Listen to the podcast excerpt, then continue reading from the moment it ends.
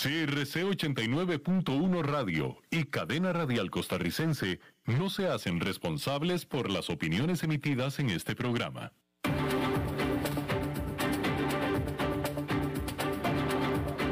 Inicia a las 5 con Alberto Padilla un programa diseñado con el objetivo de llevarte diariamente un tema de actualidad, acompañado siempre de reconocidos editorialistas, de lunes a viernes a las 5 de la tarde por CRC 89.1 Radio, a las 5 con Alberto Padilla.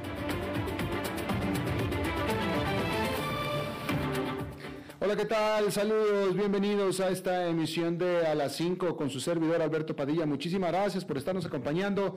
Gracias por estar ahí. Le mando cálidos saludos desde la señal y las instalaciones de CRC 89.1 FM en San José, Costa Rica.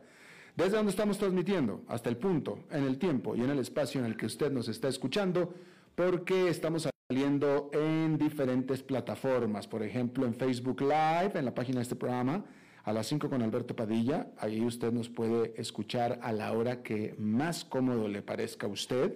También estamos en podcast en las diferentes plataformas importantes como por ejemplo Spotify, Apple Podcast, Google Podcast y otras cinco más para que no nada más nos pueda escuchar a la hora que a usted le quede más cómodo, sino también en el lugar y a través del aparato móvil que más a usted le plazca. Aquí en Costa Rica, este programa que sale en vivo en este momento a las 5 de la tarde, se repite todos los días a las 10 de la noche aquí en CRC 89.1 FM. En esta ocasión, al otro lado de los cristales, tratando de controlar los incontrolables, el señor Nelson Campos y la producción general de este programa, desde Bogotá, Colombia, a cargo del señor Mauricio Sandoval. Bueno, es difícil para las empresas de Estados Unidos operar en China, pero los datos más recientes sobre la economía del país subrayan por qué para muchas empresas todavía vale la pena y mucho. Este jueves la Oficina Nacional de Estadísticas de China reveló que la producción económica nacional creció un 7,9% al segundo trimestre del año en comparación con el mismo periodo del año anterior. Esa tasa de crecimiento fue significativamente más lenta que el aumento interanual del 18,3% que registró China en el primer trimestre pero ese periodo se vio impulsado por las comparaciones con las profundidades de los bloqueos del COVID-19 del país durante el 2020 y nadie esperaba que se mantuviera un crecimiento de esa magnitud. Pero hay algunos signos de debilidad. El crecimiento de las ventas comerciales se desaceleró en junio al 12,1% frente al 12,4% que se registró en mayo, según los datos publicados el jueves. Esa es la tasa de crecimiento más lenta de este año. Es decir, que los datos continúan indicando una recuperación desigual. Pero en términos generales, es digno de mención que registrar un crecimiento del 7,9% a medida que se solidifica la recuperación y mantiene a China en camino de superar fácilmente su objetivo de crecimiento anual de más del 6%. Estas estadísticas son un recordatorio de por qué las empresas estadounidenses y otras multinacionales están decididas a seguir haciendo negocios en China a pesar de una regulación impredecible, problemas con el acceso al mercado y problemas para proteger la propiedad intelectual. La famosa firma de mezclilla Levi Strauss dijo que sus ingresos en China durante el segundo trimestre son ahora un 3% más altos que en el mismo periodo del 2019. Y por tanto, la empresa considera a China como una de sus mayores oportunidades de crecimiento futuro. PepsiCo también elogió la solidez del negocio de la compañía en China, señalando la fuerte recuperación económica tras la crisis del COVID. Las tensiones entre Washington y Beijing y las preocupaciones por los derechos humanos han hecho que hacer negocios en China sea aún más complicado para las empresas occidentales. Hay que recordar que a principios de este año, empresas como HM, Nike, Adidas y Burberry se enfrentaron a boicots debido a las posiciones que habían adoptado en el pasado contra el presunto uso de trabajo forzoso para producir algodón en la región occidental de Xinjiang, en China. Pero para muchos, China es simplemente una oportunidad demasiado grande para perderla, dado el tamaño de su base de consumidores y su continuo ritmo de crecimiento. Sin embargo, las cosas de todos modos se siguen complicando porque en este jueves el Senado, bueno, mejor dicho el miércoles, el Senado de los Estados Unidos aprobó una iniciativa de ley con la que se presumirá que todos los bienes que vengan de la región de Xinjiang fueron producidos por labor forzada, usualmente por los uigurs y otras minorías musulmanas, y por tanto serán prohibidas. Es decir, esta iniciativa de ley de una vez declarará todos los productos que vengan de Xinjiang como producto de esclavitud. Esta iniciativa de ley ahora pasará a la Cámara de Representantes, donde deberán de considerarla. Pero de todos modos, si se aprueba esta iniciativa de ley, los negocios y las cadenas de suministros y las inversiones en Xinjiang ya estarían violando la ley estadounidense. De una vez. Todo lo que haga eh, eh, negocios con la región de Xinjiang. Así es que, bueno, pues ahí lo tiene usted. Bueno, las aerolíneas estadounidenses acaban de reportar otra ronda de pérdidas trimestrales, pero parece que bien podría ser la última, porque este miércoles Delta Airlines anunció que durante el trimestre perdió dinero, pero durante el último mes del trimestre, junio, alcanzó la rentabilidad y espera estar en números negros durante el resto del año. United Airlines reportó también un trimestre perdedor completo, pero espera alcanzar la rentabilidad a partir de este mes de julio, es decir, el primer mes del tercer trimestre. Y sigue adelante con sus planes de expansión, con su mayor pedido de aeronaves de su historia. Eso no significa que los problemas de la industria hayan terminado todavía, por supuesto. Delta informó que a pesar de su exitoso junio, los ingresos del trimestre fueron aproximadamente la mitad de los que tenían durante el mismo periodo del 2019. Y aunque los viajes de placer en realidad han aumentado desde los niveles previos a la pandemia, los pasajeros de negocios, que son la fuente de utilidades de las aerolíneas, siguen siendo aún escasos. Delta dijo que los viajes de negocios nacionales en junio representaron alrededor del 40% de donde se encontraban dos años antes. Los viajes internacionales también siguen siendo marginales. Los ejecutivos son optimistas de que este tipo de viajes se reanudará durante el otoño, pero el ritmo de la recuperación sigue siendo una pregunta abierta. A pesar del optimismo, las acciones de las aerolíneas siguen rezagadas. Las acciones de Delta han subido un 1% este año en comparación con el 16,5% del Standard Poor's 500. Las acciones de United han subido un 11%, pero los analistas son optimistas.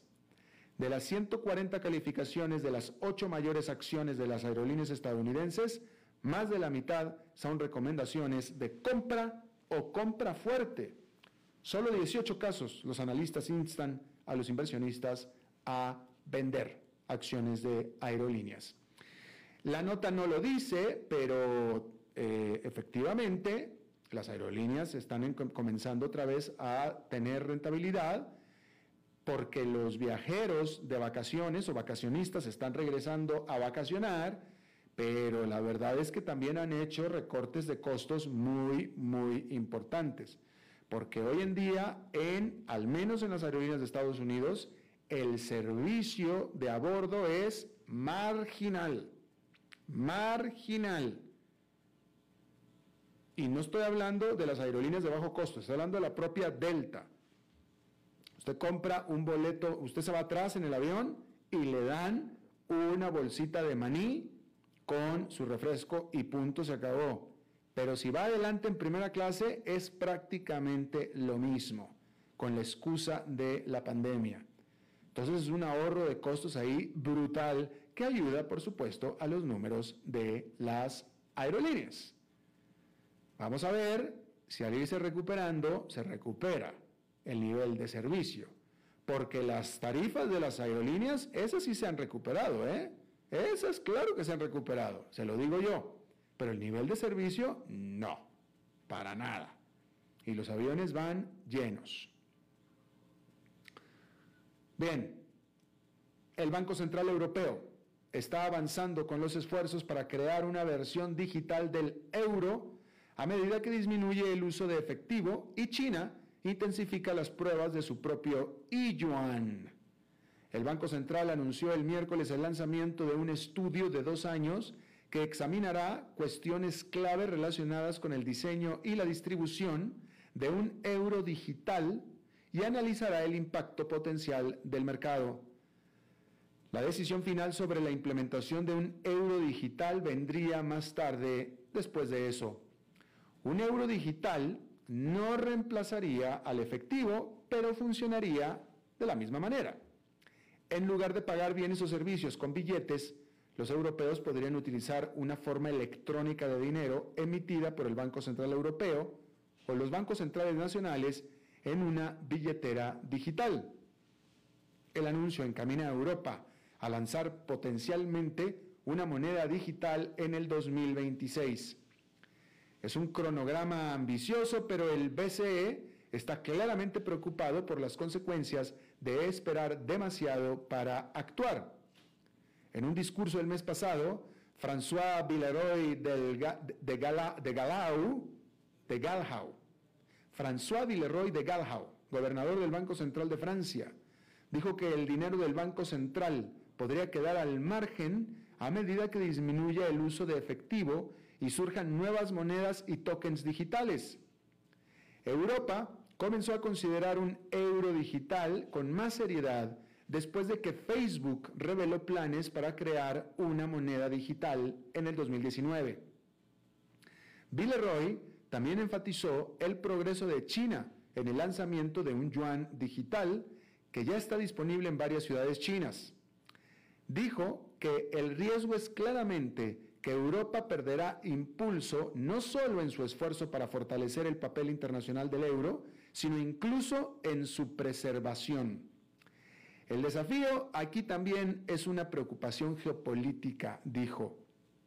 Por su parte, las autoridades monetarias de Estados Unidos han manifestado que no encuentran la necesidad práctica de un dólar digital.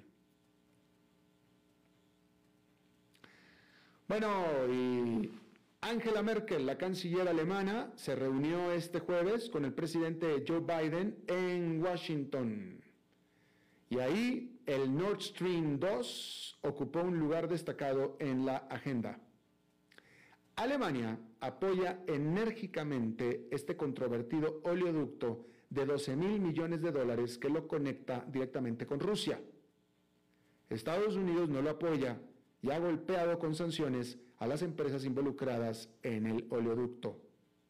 El gobierno estadounidense argumenta que el Nord Stream 2 o Nord Stream 2 entrega demasiado poder de mercado a Vladimir Putin, el autócrata gobernante de Rusia. Actualmente, gran parte del gas que fluye de Rusia a Europa pasa a través de Ucrania, lo que le da a Naftogaz, una empresa de gas ucraniana, alrededor de 2 mil millones de dólares anuales. Ahora Ucrania teme que el Nord Stream 2 haga que los suministros de gas ruso se envíen directamente a Alemania. Rusia sostiene que la preocupación de Estados Unidos por Ucrania es solo una tapadera de su propio deseo de vender gas a Europa. Es probable que Estados Unidos pierda esta batalla. El apoyo de Alemania y las empresas energéticas para el Nord Stream 2 significa que la construcción debería terminar este año. Y así, Europa dependerá más del gas ruso en un momento en que sus propios suministros están disminuyendo.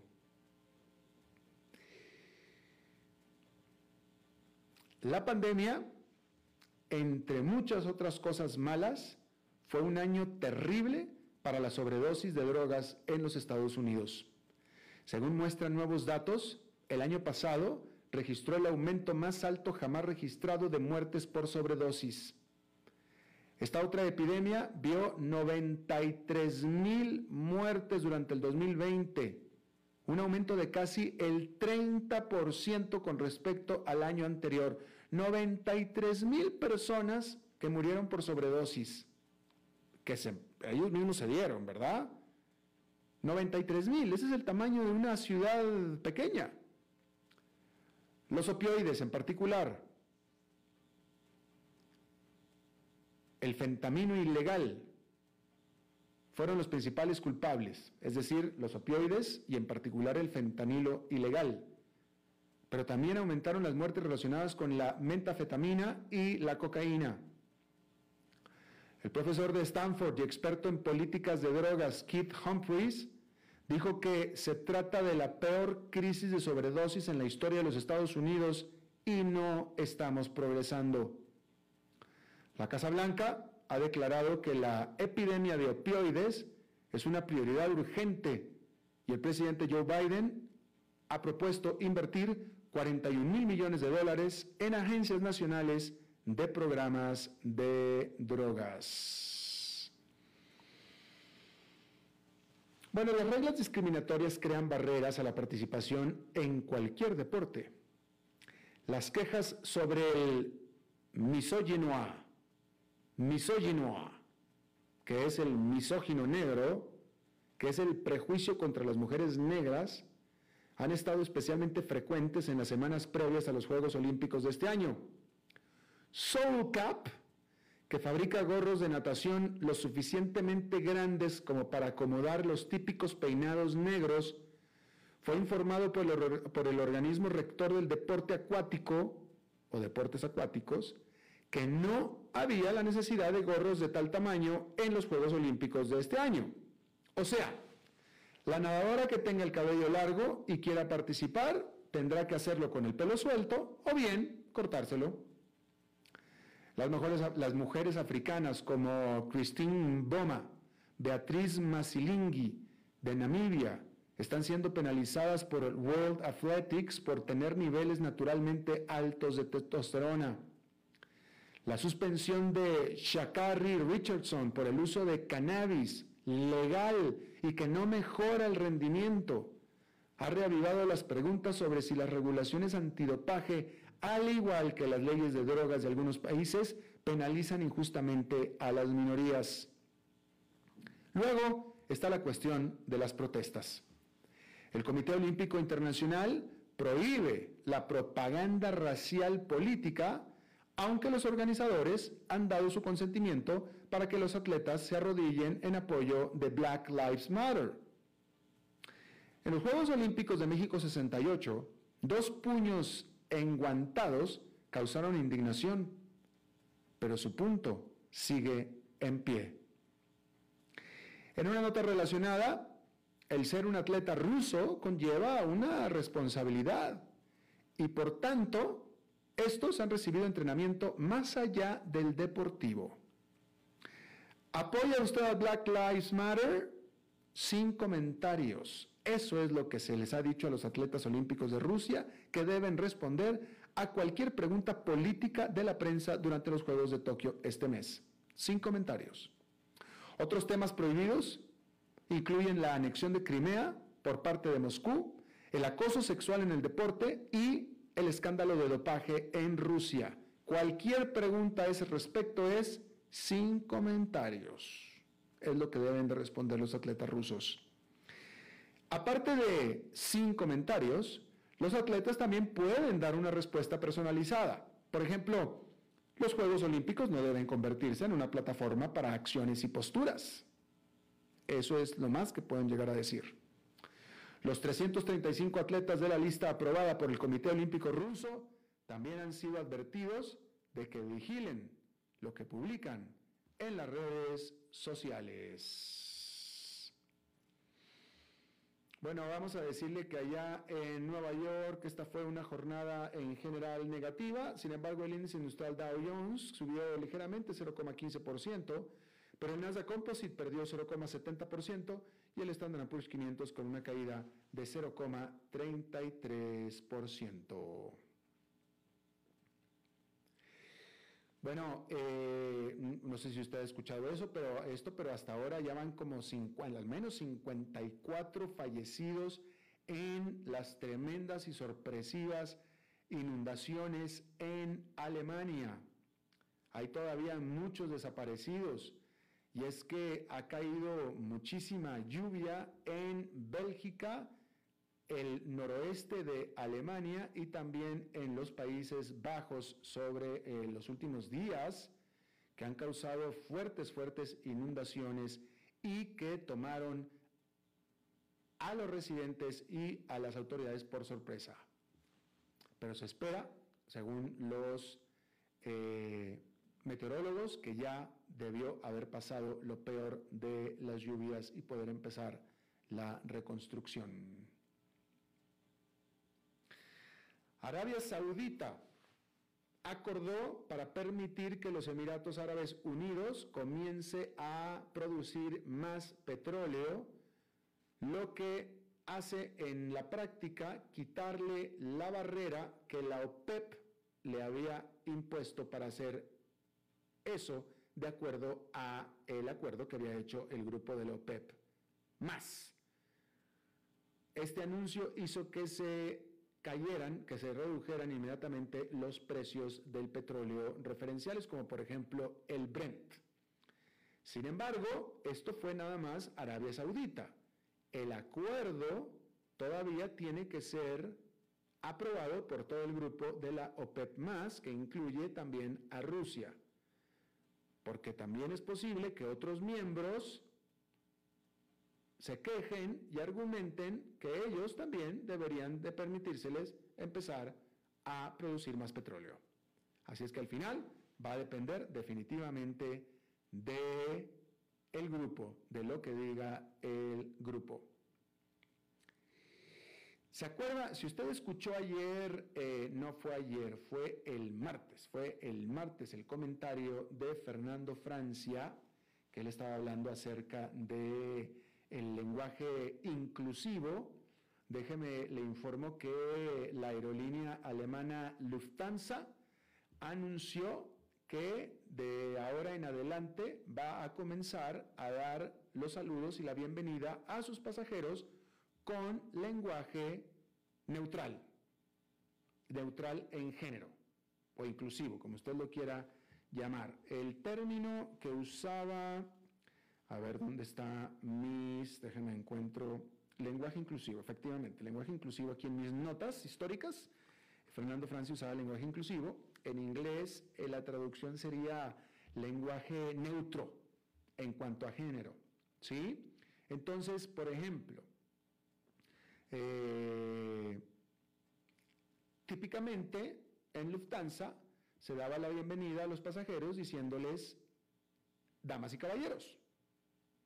Bueno, pues ahora se va a evitar el damas y caballeros. Ahora simplemente se van a usar términos genéricos como por ejemplo huéspedes o simplemente bienvenidos todos a bordo. Pero ya no damas, ya no caballeros.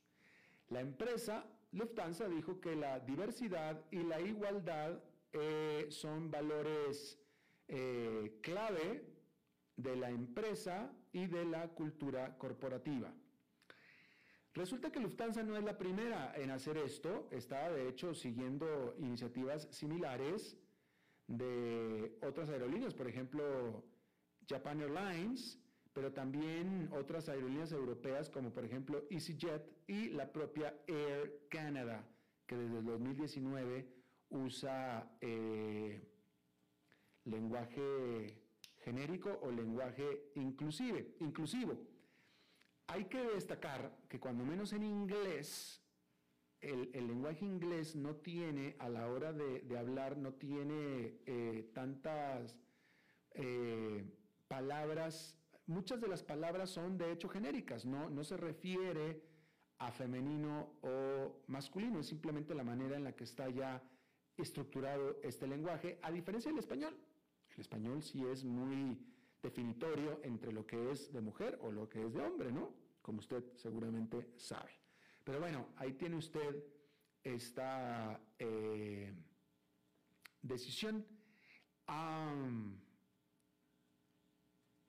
¿Qué opina usted? Me gustaría, me gustaría saber qué es lo que usted opina de esto.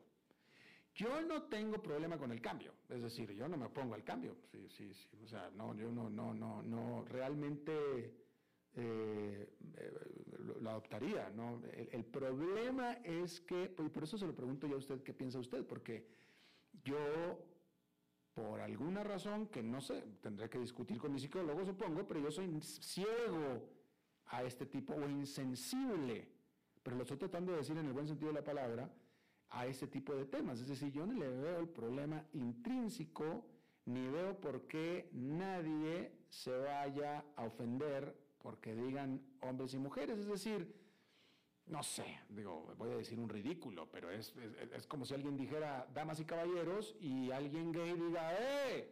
¿Y yo qué? Pues no, no, no lo veo, no lo veo que vaya a suceder así, ¿no? Este, además, bueno, pues no es que no sé, tampoco entiendo mucho del tema porque, pues, vaya, pues no, están los transexuales, que antes eran damas y ahora son caballeros y viceversa, con lo cual siguen siendo damas y caballeros. Entonces no sé cuál es una tercera vía. ¿Hay una tercera vía? No, no, no, no sé. Y si esa tercera vía realmente se ofende porque no los mencionan. Este, pero evidentemente, claramente, porque aquí está lo de Lufthansa, es un tema que está empezando a tomar conciencia en el mundo. Pero me gustaría eh, a lo mejor yo digo, claramente estoy inconsciente, clarísimamente. pero, pues no sé, vaya, es, es, que, no sé, será la manera en la que eh, me crié, será la manera en la que fui educado, pero vaya, o sea, si alguien viene y también a lo mejor es la labor a la que me dedico, que ya agarramos caparazón y que estamos acostumbrados a que nos digan cosas, pero pues, como si alguien viene y me grita en la cara, canoso. Pues sí, pues soy canoso, pues sí, o sea, no, no me voy a ofender, o sea, por más mal, que, por más, más, mal tono que me lo digan, pues no me voy a ofender. Este, eh, ¿me, explico? Este, tengo los amigos gordos que les decimos gordo y no se ofenden, pues están gordos, pues ya, ya, ya, no, no, no, no, no, no, no toman como ofensa. Y por más que uno se lo pueda decir para ofenderlos, ellos no lo toman como ofensa, que yo creo que ese es el meollo del asunto. No lo toman como ofensa. ¿Sí? Este, no, pues igual a mí alguien que me diga canoso, pues eres un canoso, pues a lo mejor me lo dirán con intención mala, pero pues a mí se me resbala. Que yo creo que eso es lo que debería de pasar, pues que se resbale, pues que no, no, no importa. Creo yo, ¿no? Pues hay que bajar las sensibilidades. Además, se vive uno mucho más a gusto así, ¿no? Pero bueno, el punto es que evidentemente está tomando auge este tema, porque justamente aquí en esta semana, el martes lo habló Fernando, y ahora eh, Lufthansa está tomando esta decisión. Este, y sería bueno a ver usted qué opina, qué opina al respecto. ¿Qué opina al respecto? claramente como que es algo para bien, porque la gente, vaya, las, las, empresas están haciendo algo al respecto, y si es para bien, qué bueno, yo lo apoyo, está bien. Pero pues no sé ni por qué lo apoyo. Es decir, no, no, no le veo yo dónde está el problema. Pero entonces quiero saber si eh, eh, yo soy la excepción, soy un insensible, soy un inconsciente, o nada más estoy medio bruto. Que esa es la parte que yo quiero que usted me ayude a tratar de determinar. Aparte que me gustaría saber qué es lo que usted está pensando al respecto. Bueno, ¿qué otra cosa iba a comentar con usted? Hay otra cosita que quería comentar con usted.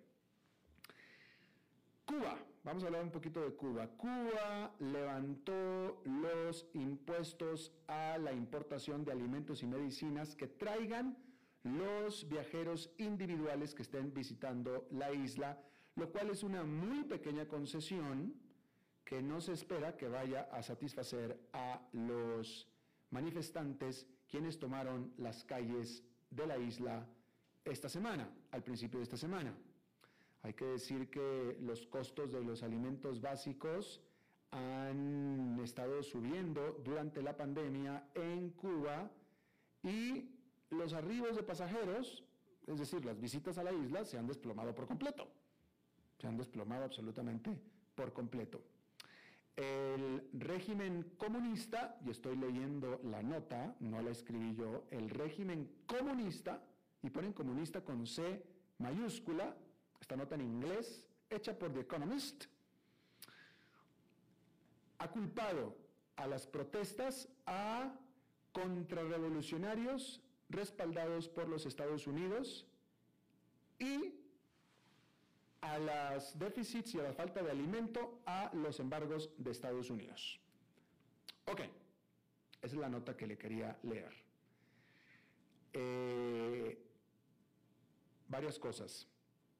Cuba está sufriendo de falta de alimentos, que es en principio lo que generó las protestas.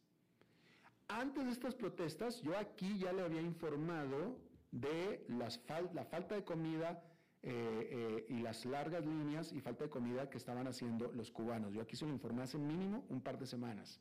¿sí? Entonces ya estábamos siguiendo la pista del malestar que estaba pasando en la isla. Y finalmente explotó el descontento. Vamos a decirlo así. Inmediatamente, el gobierno de Cuba, obviamente,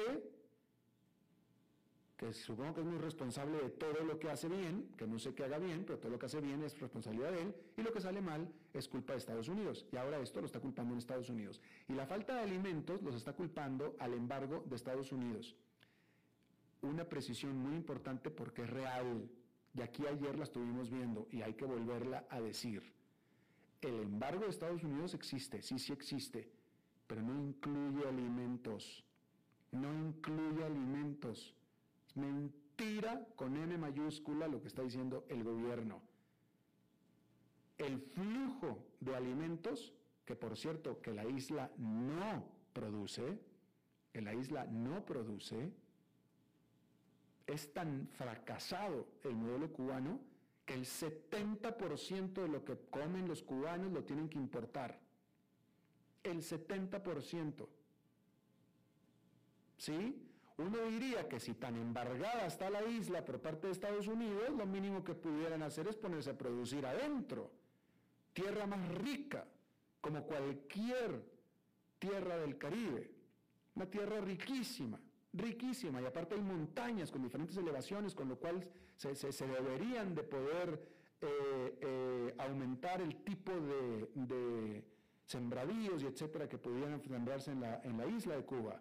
Pero no lo hacen. No lo hacen, ¿por qué? Porque no, no, no, no, no, no funciona el sistema, tienen que importar el 70%. Pero bueno, el punto es que el embargo no incluye los alimentos, los alimentos están totalmente excluidos del embargo.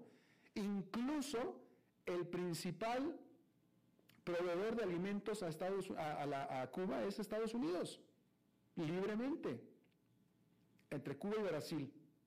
Entre Cuba y Brasil son los dos proveedores de alimentos a la isla. ¿Sí? Yo se lo decía yo ayer, una de mis mejores amistades, mis más cercanas amistades, en Atlanta, ella trabaja en una empresa que exporta pollos a Cuba. Sin problema, sin problema. Exporta pollos a Cuba, lo mismo que los exporta a Guatemala, sin ninguna excepción, sin ninguna cosa nueva, sin ninguna cosa rara, sin ningún permiso, nada, libre. Así es que, disculpen, pero el asunto de la falta de alimentos en Cuba no tiene nada que ver con el embargo nada que ver con el embargo. Otro, otro eh, elemento, fíjese, me, hoy en la, en la, tarde, en la mañana, eh, un amigo, periodista, colega, en España, aunque no se dedica al periodismo, él está en el área de comunicaciones de una organización, pero no es periodista per se eh, que está en el medio de comunicación, lo que quiero tratar de decir, ¿no? Fíjese lo que, y, es una persona adulta, ¿no? Pero él está pues en España. Me dice, ilústrame, ¿qué está pasando en Cuba? Aquí en España hay un debate sobre si es o no es una dictadura. Hay que recordar que España está gobernada por una alianza, una coalición de izquierda. ¿Sí? Eh, y entonces el debate que se está tratando de impulsar, ¿verdad? porque seguramente esta coalición de izquierda está poniendo dudas sobre si Cuba es o no es una dictadura. Dudas, debate, dudas. Un régimen que lleva casi 60 años o 60 años en el poder, un régimen que lleva 60 años en el poder, en donde se hacen elecciones, pero los únicos candidatos que son permitidos son candidatos del único partido comunista que existe en la isla, y hay dudas, hay debate, por favor, por favor, eh, eh, ¿qué, chiste es este? Es una broma. ¿Cómo es posible? ¿No? Ah, ayer que estábamos teniendo la entrevista sobre Cuba, eh, hubo debate también en los comentarios en la red, en, la página del programa, las 5 con Alberto Padilla, eh, donde se refleja lo que siempre ha pasado, ¿no? Hay gente en América Latina, en la izquierda de América Latina, que defiende, admira el régimen cubano, lo admiran y hablan de lo bien que están los ciudadanos en Cuba y etcétera. Ah, yo, mire, vaya, no, tiene sentido debatir esto, ¿no? Yo simplemente digo lo siguiente, y, y, me parece que es de lo más práctico, ¿no? ¿Hacia dónde fluye la migración de los latinoamericanos? ¿Sí? Si tan bueno fuera el régimen cubano y si también se vive en Cuba y si también están las cosas en Cuba y tantas bondades tiene el régimen cubano, los latinoamericanos estarían fluyendo hacia Cuba. Habría migración positiva en Cuba. ¿No? Naturalmente. Y si el régimen de Estados Unidos fuera tan horrible, sucediera lo contrario. Sucediera lo contrario. La gente no estaría fluyendo hacia Estados Unidos. Y sin embargo eso es lo que sucede. Entonces, olvidémonos del debate, fijémonos hacia dónde van las migraciones y por qué. Las migraciones van hacia donde piensan que van a estar mejor y no están yendo a Cuba, ¿verdad? O sea, yo no conozco absolutamente a nadie que haya dicho, me quiero ir a vivir a Cuba, me quiero retirar a Cuba. Yo no, he visto a nadie, no conozco a nadie, nadie, y todo lo contrario, conozco mucha gente que ha salido de Cuba. Así es que, pues yo creo que eso tiene muchísimo que ver, ¿no? Digo, o sea, el, el debate de si las cosas son buenas en Cuba o no, me parece totalmente inútil, por no decir estúpido. Simplemente damos los resultados prácticos. Y millones de migrantes que fluyen hacia un país no pueden estar tan equivocados. Y nunca regresan, por cierto. Nunca vuelven, se quedan allá. No pueden estar tan equivocados. Bien, vamos a hacer una pausa y regresamos con esa entrevista de hoy. A las 5 con Alberto Padilla, por CRC 89.1 Radio. Dijo Salvador Dalí. Un gran vino requiere un loco para hacerlo crecer un hombre sabio para velar por él, un poeta lúcido para elaborarlo y un amante que lo entienda. Bodegas y viñedos La Iride, vinos argentinos de la región de Mendoza. Colecciongourmet.com No, no, no, no, por eso hice tiempo. Los Vamos deportes, aquí en CRC 89.1 Radio.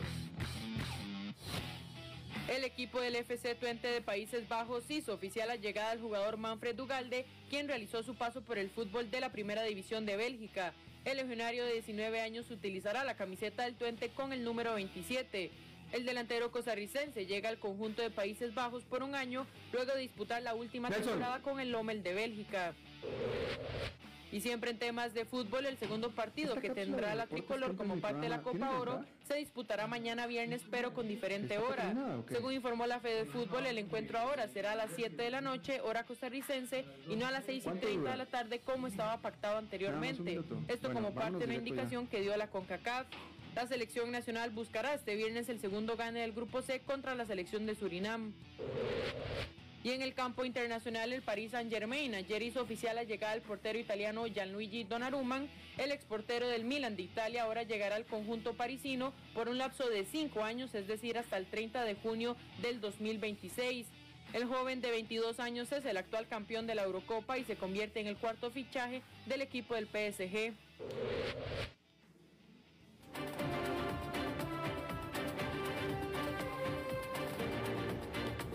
Seguimos escuchando a las 5 con Alberto Padilla.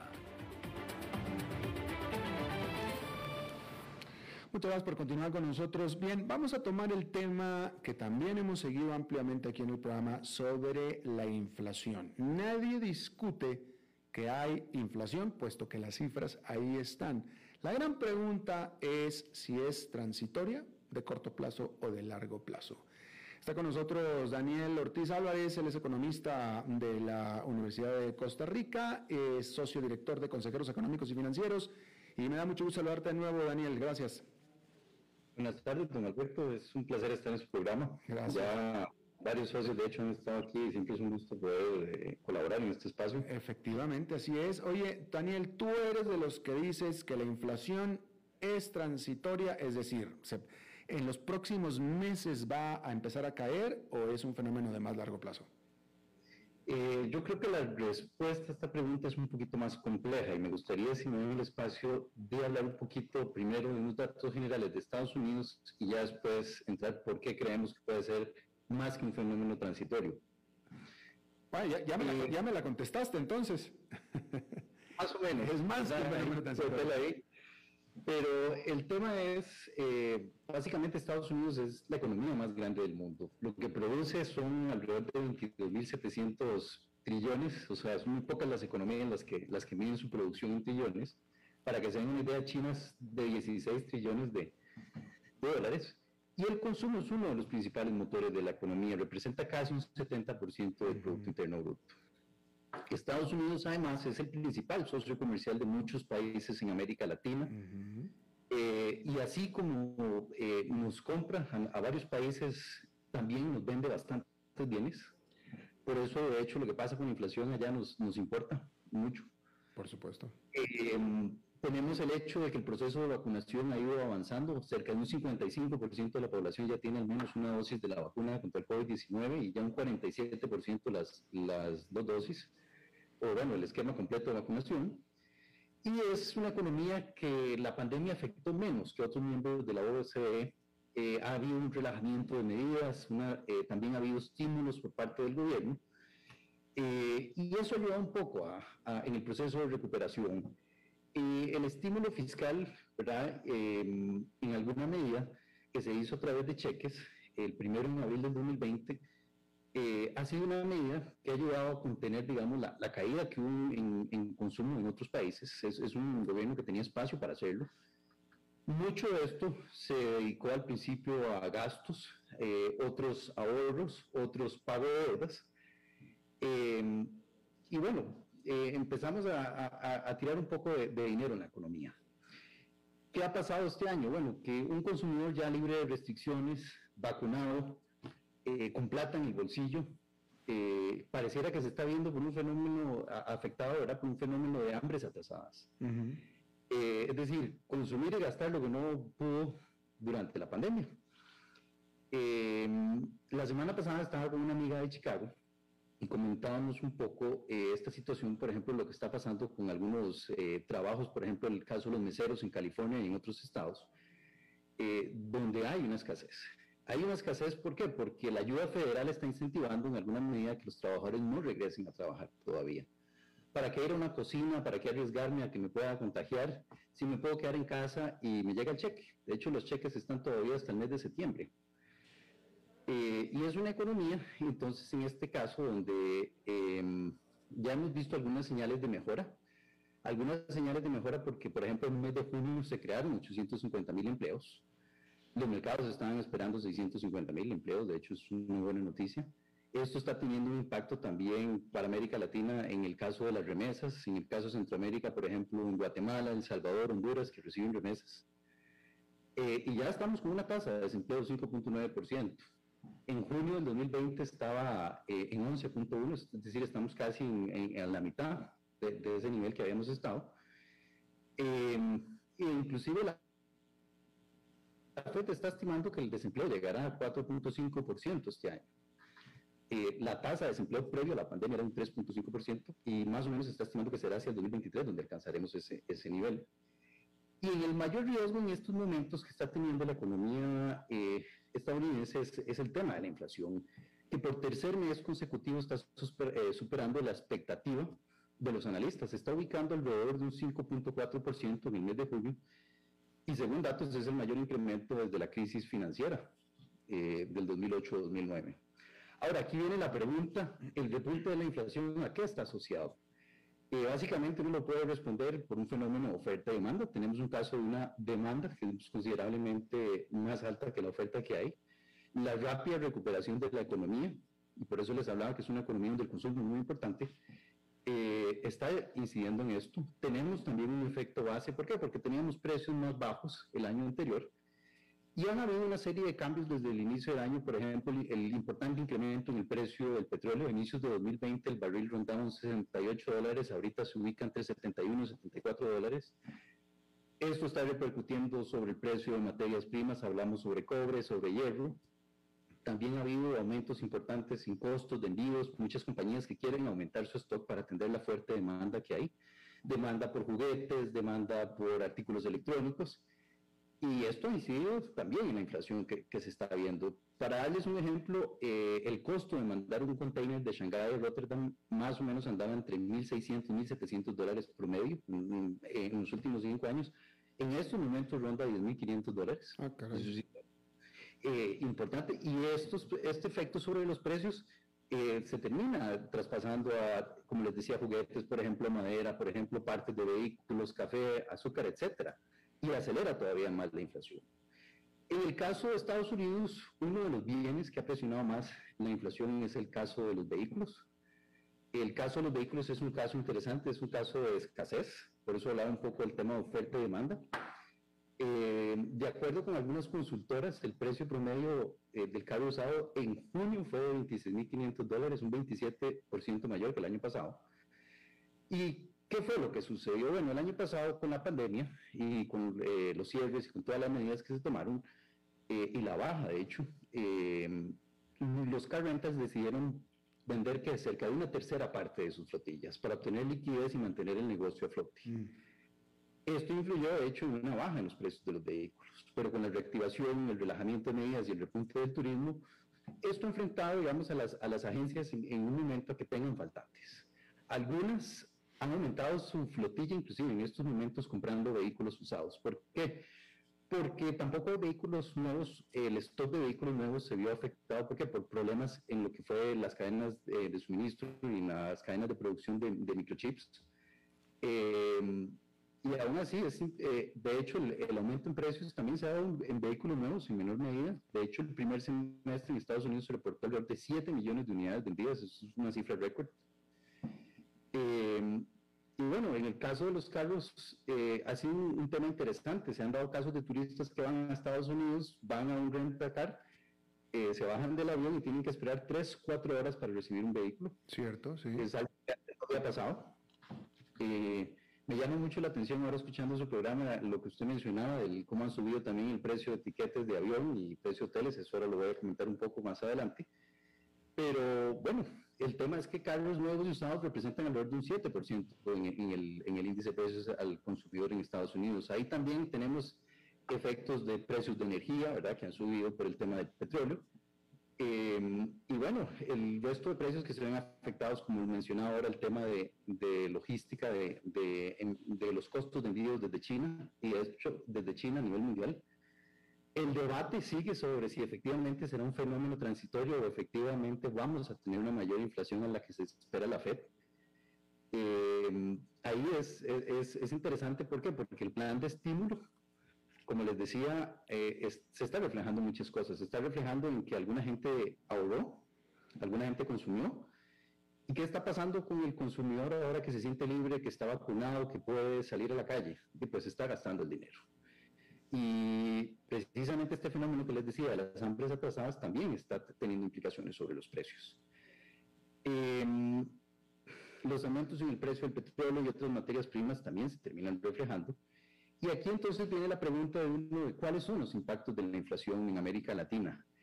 Pues ¿Hay, inflación en América Latina, primero que nada, Daniel? Eh, sí, ahí el, el, tema, y es muy sencillo ver el caso de la inflación, cómo nos puede afectar o cómo afecta a América Latina, es ver como una familia de, de escasos recursos. O sea, los países de ingreso medio y bajo destinan parte importante de, de, sus ingresos a consumo y a consumo de alimentos. Y si estos suben de precio, pues tienen un efecto negativo y un impacto mayor. Les deja menos para consumir. ¿Por qué? Porque tengo que dedicar más para alimentos. Y es una relación muy sencilla. Cuando uno consume menos, las empresas producen menos, el Estado recauda menos, el país crece menos y bueno, esto termina afectando en una serie de problemas. No se logra reducir el desempleo, no se reduce desigualdad, no se puede destinar más recursos a educación, a salud, a seguridad. Eh, y bueno, estamos en un contexto también mundial que hay que tener presente que hay mucha liquidez, hay bajas tasas de interés. En la política expansiva de Estados Unidos está reflejando una mayor inflación. Eh, y para países que dependemos bastante de importaciones de bienes, eso repercute también sobre la inflación interna. Es lo que llamamos inflación importada, que termina presionando los precios internos. Ajá, pero, eh, eh, ajá. No, no, pero te preguntaba, te preguntaba, en América Latina, pero claramente en Estados Unidos hay inflación. ¿En América Latina están subiendo los precios de los alimentos? Estamos viendo, de hecho, en varios países, eh, no solo precios de alimentos, en precios, por ejemplo, de combustibles, que es uno de los rubros que más afecta, sobre todo los países que no son productores, precios de otros bienes, ahora era interesante porque uno lo ha visto no solo en Costa Rica, sino lo hemos visto en otros países y por eso me llamó mucho la atención su comentario, el precio de los tiquetes aéreos. En algunas canastas eh, de consumo se ha visto incrementos importantes, sobre todo desde el mes de marzo. Eh, y también en precios de hoteles y en algunos otros bienes. Se ha visto también el fenómeno de los carros, no es solo un fenómeno de Estados Unidos, es un fenómeno global, es un fenómeno que se está viendo también eh, a nivel latinoamericano, a nivel de Costa Rica también. Eh, me contaban uno de estos días, por ejemplo, el caso de una agencia grande que si alguien hoy, el día de hoy, llega a comprar un carro, es muy probable que se lo vayan a entregar eh, entre el mes de enero y febrero del próximo año. Y bueno, eso, y, eso, y eso, y eso hace, y eso hace que aumente, eso hace que aumente el precio del auto usado también. Claro, muy similar a lo que está pasando en Estados Unidos. Exacto, exacto. Eh, era impensable ver un rentacar comprando carros usados para poder atender la demanda. Eh, rápidamente, porque se nos acaba el tiempo. Eh, entonces, ¿tú crees, bueno, básicamente nos dijiste que entonces eh, el fenómeno de la inflación no será tan transitorio como hasta ahora la Reserva Federal está diciendo? Yo creería que todavía lo veremos unos meses más, sobre todo, ¿por qué? Porque todavía estamos, todavía están los cheques no es tan fácil volver, una vez que uno reduce eh, la producción, no es tan fácil volver a producir el stock de vehículos, el stock de bienes, eh, y se está dando todavía una reapertura que no termina de darse. Todavía, el proceso de vacunación está avanzando, y veremos en muchas más economías cómo se comportan, pero es improbable ver que los consumidores, eh, un consumidor vacunado y sin restricciones tienda a consumir mucho más y eso presionará todavía el lado de la demanda no es tan fácil eh, aumentar la oferta o no es tan inmediato. Precisamente por eso pensaría que es un, proceso o, un fenómeno que puede verse por algunos meses más. La, Reserva Federal, que tiene eh, eh, puesto todavía en acción su programa de, de estímulo y etcétera, y con los tasas de interés a nivel prácticamente cero, dijo que no prevén aumentar o, o, mover su política monetaria hasta el 2023, es decir, todo el 2022, el resto del 2021 2022 hasta el 2023. ¿Crees que vayan a ser capaces de mantenerse en eso o crees que van a tener que adelantarlo? Eh, bueno, eso ha sido interesante porque cuando uno veía las noticias hace unos meses decían no se tocará hasta el 2024, luego han ido moderando el, el, retórica del 23 y de hecho creo que la última noticia me pareció que ya estaban contemplando un posible primer aumento hacia finales del 2022. Entonces, bueno, creo que eso dice más todavía de, lo que uno de lo que uno podría esperar. O sea, han, han modificado muy rápidamente sus Así, ¿se lo perdimos? Se fue. Se fue. Bueno, ok. Eh, ¿Me escuchan? Daniel, bueno, bueno, Dan, ¿Me escuchan? no, no, te estamos perdiendo, pero de todos modos ya estábamos sobre tiempos. Daniel Ortiz Álvarez, economista de la Universidad de Costa Rica, socio, director eh, en Consejeros Económicos y Financieros, te agradezco muchísimo hayas charlado con nosotros eh, y qué pena que en el último momento empezamos a tener problemas eh, técnicos. Pero bueno, eso es todo lo que tenemos por esta emisión de a las 5 con su servidor Alberto Padilla. Muchísimas gracias por habernos acompañado. Espero que terminen su día en buena nota, en buen tono y nosotros nos reencontramos en 23 a 23 horas. Que la pase muy bien.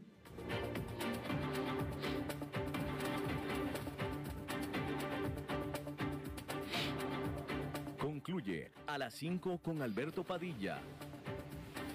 Un programa diseñado con el objetivo de llevarte diariamente un tema de actualidad, acompañado siempre de reconocidos editorialistas, de lunes a viernes a las 5 de la tarde por CRC 89.1 Radio, a las 5 con Alberto Padilla.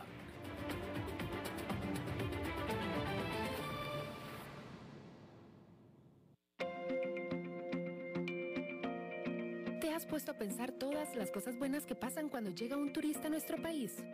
Los turistas llegan desde diferentes partes del mundo y generan trabajo para muchos costarricenses. Gracias a ese trabajo, muchas familias reciben un ingreso para salir adelante cada día. Y así, las comunidades se fortalecen y progresan. Por eso, cada vez que veamos a un turista, recordemos lo importante que es para Costa Rica. Seamos buenos anfitriones y protejamos al turista. Un mensaje del Instituto Costarricense de Turismo.